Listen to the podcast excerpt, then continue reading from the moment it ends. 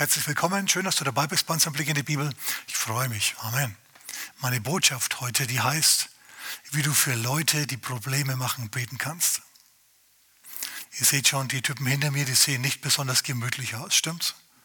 Da ist eine Motorradfahrergruppe auf einem kalifornischen Highway, die unterwegs sind zu dir.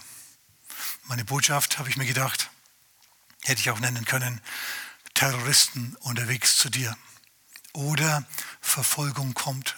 Aber ich habe mir gedacht, wenn ich das als Titel nehme, dann, dann springen die Leute auf, setzen sich wieder in ihr Auto und ich muss hier vor einem leeren Saal dann predigen, okay? Und das wäre ja furchtbar. Jemand hat gesagt, wenn du, ein, wenn du die Wahrheit sagst, brauchst du ein schnelles Pferd. Hast du das schon mal gehört?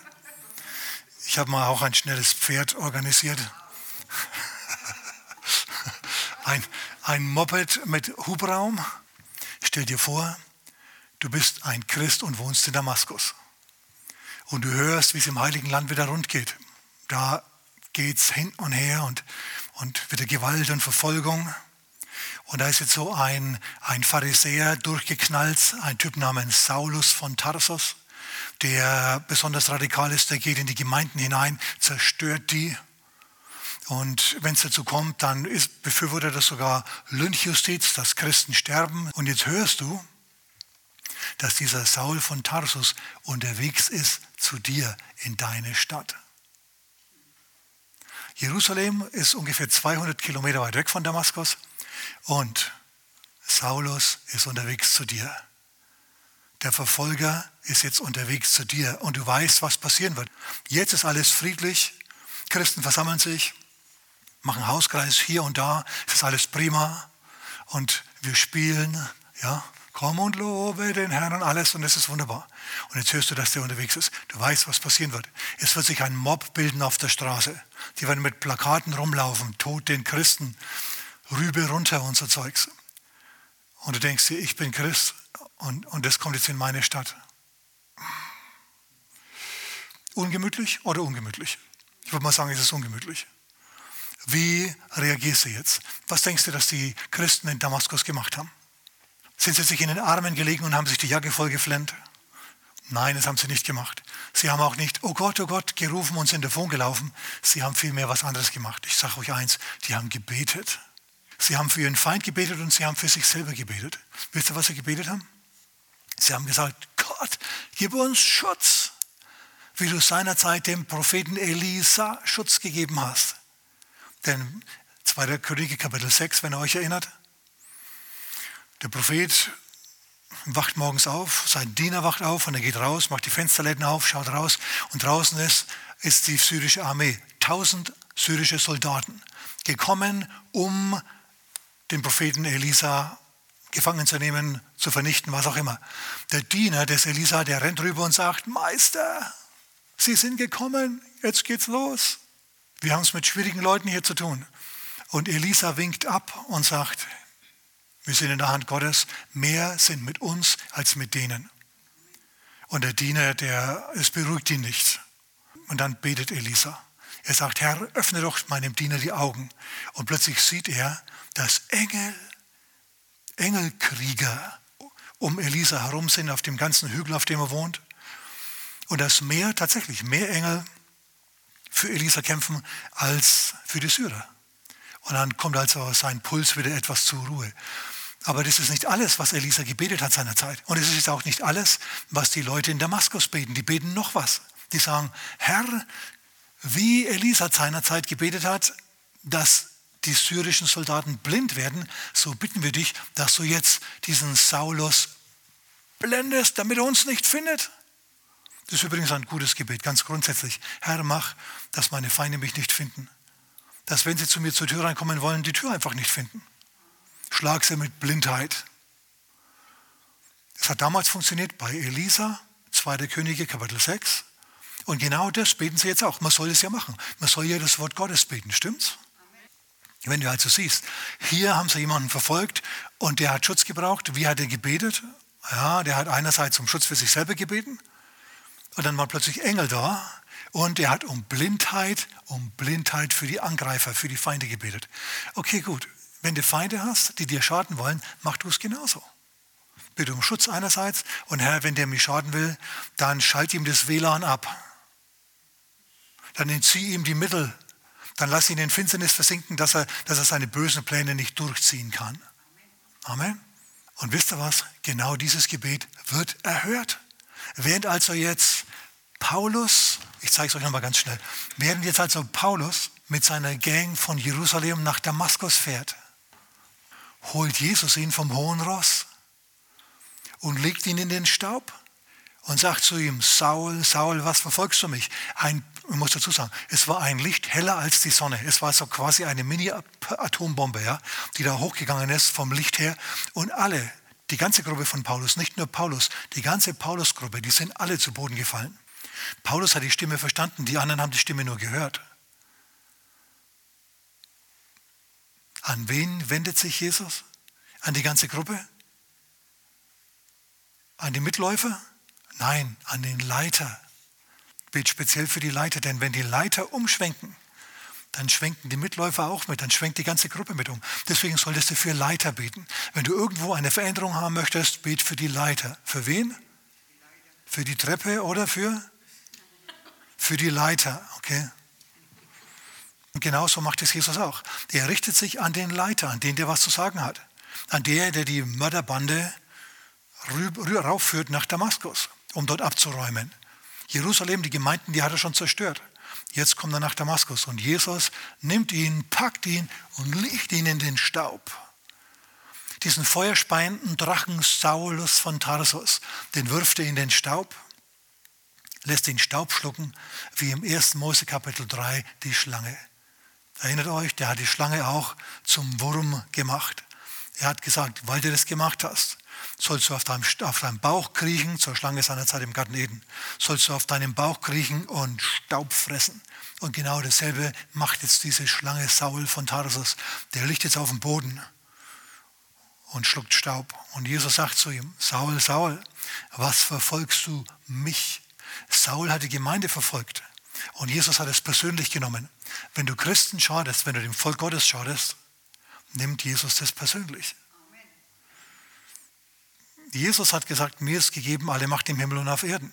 Und hier sehen wir gerade, wie er einen gefährlichen, einen gefährlichen Jäger zu Boden schmeißt. Einfach so. Ihm den Fuß in den Nacken stellt und zu ihm sagt, spinnst du oder was? Was bildest du dir ein? Jesus sagt, es wird hart für dich, gegen den Stachel auszuschlagen. In anderen Worten, hey Saul, meine Kanone ist größer als deine Kanone. Okay? Du denkst, du kannst Leute steinigen, hey, ich habe die Steine erfunden. So, er kümmert sich also um diesen Saul. Finde ich interessant, finde ich gut. Er sagt ihm dann noch verschiedene andere Sachen, die kannst du nachlesen in Apostelgeschichte 26. Aber wir halten es auf jeden Fall mal fest. Der Bösewicht ist jetzt neutralisiert. Er ist mit Blindheit geschlagen. Wenn du blind bist, dann bist du hilflos. Stimmt es? Jetzt ist er nicht mehr der Führer, sondern der blinde Blindenleiter ist jetzt wirklich blind. Aber er ist nur äußerlich blind. Innerlich hat er jetzt sehende Augen des Herzens, denn Jesus hat ihm diese Augen geöffnet. Er weiß jetzt im Gegensatz zu vorher, dass Jesus lebt. Und ich sagte mal eins, es ist besser, nicht zu sehen, blind zu sein, aber innerlich geöffnete Augen des Herzens zu haben und zu erkennen, was Sache ist. Glaubst du das? So äußerlich ist er jetzt blind, aber innerlich ist er jetzt sehend. Jetzt ist er gezwungen, mal nach innen zu schauen, sich selber zu überprüfen, sich mit der Tatsache zu arrangieren, dass Jesus tatsächlich lebt. Das muss er jetzt machen. Und alles andere, alle Ablenkungen von außen, die durch die Augen so reinkommen, die sind jetzt alle weg. Und dieser, dieser Schlägertyp, dieser Schuft, dieser Verleumder, dieser, dieser Gewalttäter, dem ist jetzt selber mal Gewalt angetan worden. Das Gebet der damaszenischen Christen ist erhört worden. Der Herr würde auch dein Gebet erhören. Oder sagst jetzt vielleicht, aber mal langsam, mal langsam. Warum, äh, warum hat er dann in Jerusalem so abhausen können? Warum hat Gott die in Jerusalem nicht bewahrt? Warum bewahrt er die in Damaskus und warum bewahrt er die in Jerusalem nicht? Hä? Ganz einfach. Jesus hat gesagt, mir ist gegeben alle Macht im Himmel und auf Erden. Deswegen geht hin in alle Welt Wisst ihr, was die gemacht haben? Sie sind nicht in alle Welt gegangen, sie sind in Jerusalem geblieben. Die Gemeinde hat sich nicht verteilt, die haben nicht evangelisiert, sie haben nicht gemacht, was Jesus gesagt hat. Sie haben sich getroffen und es war wunderbar. Sie, die ganze Gemeinde war ein Herz und eine Seele. Und es ist schön, wenn man zusammen ist, im Hauskreis, in der Gemeinde und alles in ein Herz und eine Seele. Du siehst aber heute mal gut aus und du auch und deine Frisur, ach, das ist so gut und, und hast du nicht gerade so schön gebetet, das ist also wirklich wunderbar. Du hast einfach drauf. Schau, wunderbar, wenn sowas läuft, wenn so eine Gemeinschaft da ist. Aber das ist eine Seite. Jesus sagt, geht hin in alle Welt, evangelisiert. Und das haben sie nicht gemacht. Schau, wenn der Apostel äh, Jakobus nicht in Jerusalem gewesen wäre, in Apostelgeschichte Kapitel 12, dann hätte Herodes ihn auch nicht mit dem Schwert töten können. Ist das logisch? Petrus exakt genau dasselbe. Wir sehen Petrus in Kapitel 9 von der Apostelgeschichte. Dort durchzieht er die Gegend und weckt eine Tote auf, die Tabitha. Ey, ist das der Hammer? Ist der Hammer? Und er wandert weiter und, und heilt einen Mann namens Aeneas. Und die ganze Gegend in Sharon kommt zum Glauben durch dieses Wunder. Also der ist sehr, sehr erfolgreich in dem, was er tut. Cornelius. Ja, durch ein Gesicht, durch eine Vision wird er angeleitet, zum Cornelius zu gehen, nach Caesarea. Und dort bekehrt sich also der Hauptmann Cornelius und eine Gemeinde entsteht. Das ist fantastisch. Totenauferweckungen, Heilungen, Bekehrungen von fremden Leuten, kulturfremden Leuten. Also lauter wunderbare Sachen. Fantastisch. Und dann geht Paulus wieder zurück nach Jerusalem in Kapitel 11. Und wisst ihr, was in Jerusalem passiert? Keine Totenauferweckung, keine Heilung. Auch eine Gemeinde entsteht nicht weiter, die gibt es ja schon. Vielmehr gibt es Streit. Er muss sich rechtfertigen für das, was er gemacht hat. Überleg dir das mal. Außerhalb von Jerusalem findet er begeisterte Aufnahme und tut Zeichen und Wunder. In Jerusalem Streit, da kappeln sie sich. Und Herodes lässt ihn auch gefangen nehmen. Er bringt den, äh, den Jakobus um mit dem Schwert und dann lässt er den, Paulus, den Petrus auch noch festnehmen. Wenn Petrus nicht in Jerusalem gewesen wäre, hätte der Herodes ihn nicht verhaften können. Ist das logisch? Wäre es nicht besser gewesen, Jakobus wäre woanders gewesen, zum Beispiel auf Predigtreise. Und Petrus ganz genauso. Denn wisst ihr, was passiert? Gott holt den Petrus aus dem Gefängnis raus. Für den wird ja gebetet. Ein anhaltendes Gebet findet statt von der Gemeinde. So, für den wird gebetet, jawohl. Und ein Engel kommt und er führt ihn durch die Gefängnistüren hindurch und hinaus auf die Straße. Und dann schaut Petrus kurz in der Gemeinde vorbei. Und dann heißt ging er an einen anderen Ort. Und ich garantiere dir, dieser andere Ort war nicht in Jerusalem. Er ist dann wieder umhergezogen. Also, warum hat die Gemeinde gelitten? Weil sie in einem wichtigen Punkt Jesus nicht gehorsam war. So fällt also der Hammer und die Gemeinde, sie zersplittert. Die läuft jetzt davon, die muss jetzt raus aus Jerusalem. Sie wird jetzt mit harter Hand gezwungen. Das ist nicht Gottes bester Wille. Gottes Wille, dass das Evangelium äh, gepredigt wird und dass die Leute sich verteilen, der passiert. Aber es ist nicht sein vollkommener Wille, dass sie hier äh, diesen Rabatz hatten. Aber er hat es zugelassen, das stimmt.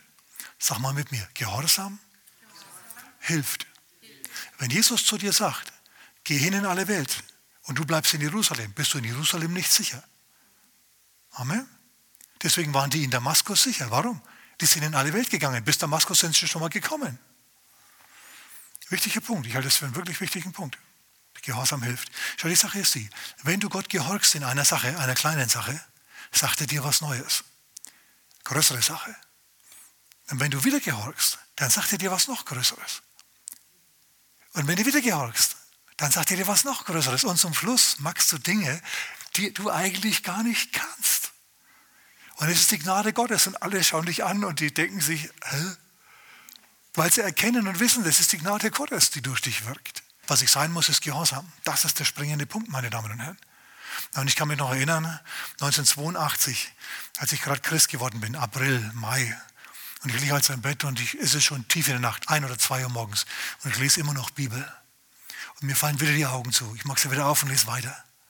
Mir fallen sie wieder zu. Und dann sehe ich klar und deutlich eine Zahlenreihe. Vier, drei, fünf oder was es war. Vor mir. Klar und deutlich. Ich dachte mir, was ist denn das? Und blitzschnell wie ich bin, ja, habe ich erkannt, das ist eine Seitenzahl in der Bibel, ganz bestimmt. Ich habe ihn aufgeschlagen und dort begann der zweite Thessalonicher Brief. Boah, ich war begeistert. Wärst du auch gewesen, garantiere ich dir. Ich schaue halt wie lange er ist, weil es ist ja schon spät. Und ich drehe das Blatt um und sehe, der ist ganz, ganz kurz.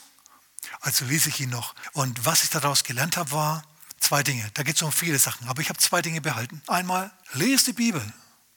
Und zweitens, komm mit anderen Christen zusammen und hab mit anderen Christen Gemeinschaft. Das ist wichtig.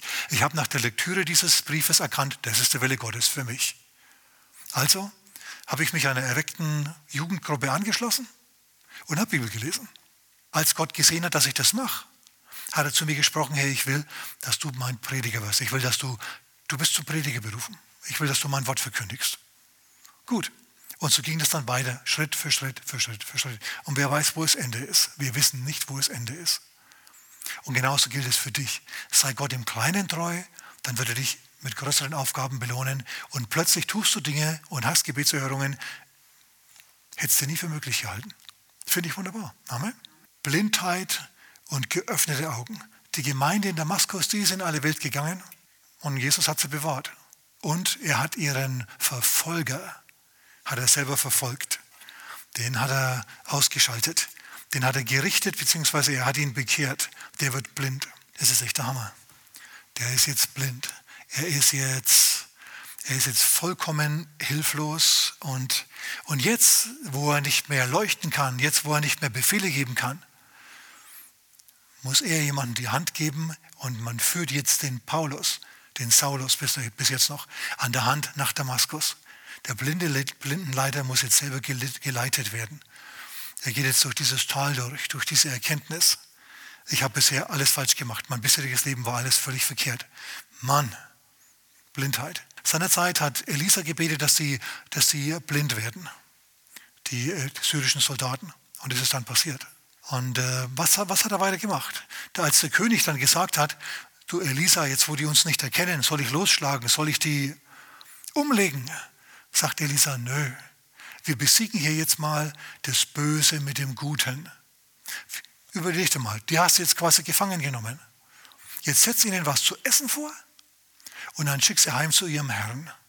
Dann passiert nämlich was in ihrem Herzen. Sie wissen jetzt, sie sind dem Gott Israels ausgeliefert. Wenn der Prophet betet, dann bleibt kein Auge trocken. Dann sind die ausgeliefert. Die haben jetzt Angst. Die werden sich jetzt nicht mehr an uns vergreifen. Wir müssen gar nicht kämpfen. Gott hat für uns gekämpft. Und genau dasselbe hat er jetzt mit diesem, mit diesem äh, Paulus gemacht, mit, mit Saulus. So, der leidet jetzt erst einmal und ist total verblitzt. Und jetzt, pass auf, jetzt kommt der Herr zu einem Mann namens Ananias und sagt zu ihm, geh in die Straße, die man die gerade nennt, und geh dort zu diesem Saul, denn der hat gesehen, wie du zur Tür reinkommst, und leg ihm die Hände auf, damit er wieder sehen wird, denn er ist blind, und damit er erfüllt wird mit dem Heiligen Geist, jetzt wo er glaubt. Und sagt zu ihm, ja, dass du von mir kommst. Wichtiger Punkt, wer hat Ananias beauftragt? Der Herr. Ein anderer Christ, der es auf sich genommen hätte, jetzt zu dem hinzugehen, der hätte vielleicht vor lauter Angst geschlottert oder er hätte vollkommen überreagiert, emotional, vielleicht weil er Verwandte hat, die dort umgekommen sind in Jerusalem, wo er gewütet hat. Es musste da der richtige Mann kommen. Es musste jemand kommen, der einen Ruf hat. Aber Gott hat einen Mann mit einem Ruf gehabt für diese Kandidaten, für diese schwierigen Leute. Weißt du, dass es auch in deinem Leben schwierige Leute gibt und dass der Herr jemanden hat, der zu ihnen sprechen kann, der ihnen die Blindheit austreiben kann. Bet für deine schwierigen Leute, dass der Herr ihnen Leute bringt, Ananias bringt, die ihnen die Hände auflegen quasi und dafür sorgen, dass sie, sehen, dass sie wieder sehend werden und erfüllt mit dem Geist. So wenn da jetzt also aus Jerusalem nach Damaskus diese Schlägertypen kommen, denn Paulus hat sich ja nicht allein bekehrt. Er kam ja nicht allein. Er ist ja mit einer ganzen Gruppe gekommen. Stimmt's oder stimmt's? Jesus hat sich nur mit dem Leiter beschäftigt. Und deswegen solltest du auch vor allem für die Leiter beten. Ja? Die Leiter der Terroristen, die Leiter der Regierungen, dass die das Richtige machen. Auf jeden Fall ähm, haben sich wahrscheinlich noch mehr Leute bekehrt jetzt mit Paulus. Wahrscheinlich saßen die da alle rum. Und jetzt kommt dieser Ananias in die Höhle des Löwen. der schluckt, aber er weiß, er ist unterwegs im Namen des Herrn. Wenn du dich mit bestimmten heiklen Gruppen zusammentun willst, brauchst du einen Ruf von Gott. Das kann nicht jeder. Nicht jeder ist dafür gemacht. Du brauchst da seine Salbung und seinen Ruf. Amen. Lasst uns deswegen für diese Problememacher beten, dass der Herr ihnen Arbeiter in die Ernte schickt. So wie den Ananias zum Saul. Amen. Merkt ihr, wie wichtig diese Punkte sind, die ich heute hier aufführe? Und ich bin noch nicht fertig. Ich bin noch nicht ganz fertig. Muss noch ein paar Sachen sagen. Also aus diesem Terroristen wird jetzt ein Verkündiger. Sag mal, preis dem Herrn. Denn schau, nur weil jemand besonders böse ist, heißt nicht, dass Gott keinen Plan mit ihm hat. Und wenn der dann so schlau ist und von Jesus konfrontiert wird und sich dann bekehrt, dann tritt er ein in seinen Lebensplan, in den Lebensplan Gottes, kriegt seinen Auftrag und dürft dann Dinge tun, die also phänomenal sind. Bet für diese Leute, die so schwierig sind. Jesus sagt ja, Matthäus Kapitel 5, Vers 44, betet für eure Feinde. Jetzt bet natürlich nicht, oh Herr, gib ihm Erfolg bei allem, was er macht. Das wäre ja verrückt. Wenn der dich verfolgt, ja, und du betest für Erfolg, dann überleg mal, was da das Resultat ist. Also Gott wird dieses Gebet dann auch nicht erhören. Du musst für deine Feinde anders beten. Ich sage dir jetzt noch, wie du anders betest für die. Amen. Denn wenn du das magst, wenn du für deine Feinde betest, wenn du für die Leute, die dir jetzt zum Hals raushängen, die du klar und deutlich als Feinde, als Feinde erkennst, nicht nur als deine, vielleicht als Feinde der Menschheit erkennst, okay, als Feinde des Guten erkennst, dann, dann, dann beschlag dich nicht drüber, sondern bet für die, bete für die. Bet um Schutz einerseits und andererseits der Herr sie, wenn sie was Böses tun wollen, mit Blindheit schlagen möge, dass sie das Böse nicht tun können, dass ihnen das, das Quäntchen Information, das sie brauchen, nicht haben. Dass ihnen das WLAN ausgeschaltet wird, dass sie die Tür nicht finden, dass sie sich verpassen, die Bösewichte, dass es nicht zur Sache kommt. Amen. Ich sag's nochmal. Wie, wie betest du für die Verfolger, für Leute, die Probleme machen? Erstens um Blindheit, wenn sie was Böses tun wollen, dass es ihnen nicht gelingt. So wie für Saul und für die Aramäer, beziehungsweise die Syrer. Und dann gibt es noch einen Typen namens Elimas, auf den komme ich gleich noch. Ach, auf den komme ich jetzt zu sprechen, jetzt pass auf. Das erste Wunder von Paulus, weißt du, was das war? Das erste Wunder von Paulus? Kein Heilungswunder. Kein Heilungs es war ein Gerichtswunder. Er ist nämlich mit seinem Kollegen Barnabas als Apostel dann umhergezogen in der weiten Welt, kam nach Zypern, hat dort gepredigt und dann haben sie einen falschen Propheten namens Elimas gefunden, der Zugang hatte zur Regierung. Die Typen wissen immer ganz genau, sie brauchen Zugang zur Regierung, damit sie die beschwafeln und ihre Agenda durchsetzen. Die, die sind schlau, die sind clever. Und Paulus findet diesen Typen jetzt. Der Statthalter der Römer, der sagt halt so, hey, Paulus, ich will mal euer Wort hören, ich will das Wort Gottes hören, kommt mal. Und dann erklären sie dem, also dem Regenten, also das Wort Gottes. Und dieser Elimas, der redet immer dazwischen. Er redet immer dagegen. Da steht Paulus auf, voll Heiligen Geistes. Und sagt zu ihm, O du, der du den Plan Gottes immer verdrehst, die Hand Gottes ist auf dir und du wirst blind sein eine Zeit lang und die Sonne nicht sehen. Und sofort fiel Blindheit auf ihn, auf diesen blinden Blindenleiter. Und jetzt ist er umhergegangen und hat solche gesucht, die ihn an der Hand geführt haben. So wie es ihm ging und so wie es den Aramäern seinerzeit ging, den syrischen Soldaten, so geht es jetzt dem Elimas. Irgendwie will der Herr das Gebet erhören, wenn du um Blindheit für deine Feinde betest. Merkst du das? Das ist schon das dritte Mal. Also, mach das ruhig. Sag, Herr, lass die einfach den Durchblick verlieren. Mach die blind, dass sie uns nicht schaden können. Amen. Okay, das ist der erste Punkt. Jetzt haben wir den richtig behandelt. Zweiter Punkt. Bitte bitte um geöffnete Augen des Herzens für deine Feinde. Die Damaszener haben für Saul gebetet, oh Gott, öffne ihm die Augen des Herzens, damit er erkennt, dass du lebst. Begegne ihm, Herr, komm zu ihm mit einer Vision. Herr, zeig dich ihm in meinem Nachtgesicht oder wie auch immer. Oh Herr, mach was. Und der Herr hat was gemacht. Der Herr ist ihm erschienen, er ist gekommen. Also bitte um geöffnete Augen des Herzens für deine Feinde. Amen. Blindheit im Bösen, geöffnete Augen, dass sie Jesus erkennen, wie er wirklich ist. Wenn du dich jemals fragst, wie bete ich für meine Feinde, so betest du für deine Feinde. Und noch ein Punkt, noch ein wichtiger Punkt. Bet für sie, dass sie ein schlechtes Gewissen haben. Und zwar ein so schlechtes Gewissen, dass ihr Herz durchbohrt wird, jedes Mal, wenn sie an ihre Missetaten denken. Du sagst, nein, die haben Herzen aus Stein. Bet mal für sie, lass es drauf ankommen, lass es drauf ankommen. Dreh dich mal zu deinem Nachbarn und sag, lass es drauf ankommen. Warum sage ich das? Ich sehe das in Apostelgeschichte Kapitel 2. Erinnert ihr euch, als sie Jesus gekreuzigt haben, da hat, die Volksmenge gebrüllt, skandiert. Kreuzige ihn, kreuzige ihn. Menschen, die Probleme gemacht haben. Gott hat, hat zugelassen, dass Jesus gekreuzigt wird. Wir wissen warum. Aber die Tatsache, dass sie das gemacht haben, das hat an ihrem Herzen genagt. Sie haben sich hinterher nicht gut gefühlt. Sie haben sich schlecht gefühlt. Und als dann Petrus an Pfingsten den Jerusalemern gepredigt hat, da hat er ja nicht zurückgehalten, hat er ja nicht den Berg gehalten. Er hat gesagt, dieser Jesus, den ihr gekreuzigt habt, den hat Gott von den Toten auferweckt. Es heißt dort, Apostelgeschichte Kapitel 2, es heißt, es ihr Herz wurde durchbohrt, als sie das gehört haben. Dann haben sie gesagt, ihr Brüder, was müssen wir tun, um gerettet zu werden? Und dann haben sie gesagt, hat Paulus, hat Petrus gesagt, glaubt an den Herrn Jesus und lasst euch taufen und tut Buße von euren bösen Werken. Tut der Buße würdige Werke. In anderen Worten, wenn es wieder mal so weit kommt, dann brüllt nicht wieder einem Unschuldigen entgegen, Rübe runter, kreuzige ihn oder irgendwie sowas, sondern dann haltet die Klappe in Gottes Namen. So bet ruhig, dass der Herr, der Geist Gottes, die Bösen quälen möge mit, mit schlechtem Gewissen, mit einem schlechten Gewissen. Amen. Und dann geht es ihnen so wie mit den Jerusalemern. Sie hören das Wort Gottes, es wird ihnen gepredigt, es durchdringt ihr Herz und sie bekehren sich. Amen.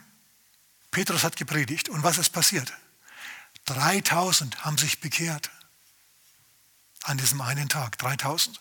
Innerhalb kürzester Zeit waren es 5000 und so ist es richtig vorangegangen. Eine große Sünde hat große Vergebung bekommen und hat dann eine große Gemeinde hervorgebracht. Also, wenn du jetzt siehst, wie die Straßen brennen, wie Rabatz ist, wie der Staat sich zurückzieht, wie die Polizei sich zurückzieht, aus Angst, dann gib da nicht auf und sag, oh, es geht alles in den Bach runter. Hey, der Gott, dem wir dienen, ist Herr über Himmel und Erde.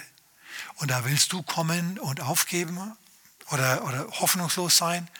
Vollkommen grundlos. Hör die Botschaft und bete so. Bet um Blindheit für die Bösen und um sehende Augen des Herzens. Und dass der Herr an ihren Herzen wirken möge, so wie er das mit Paulus gemacht hat, so wie er das mit den Leuten in Jerusalem gemacht hat.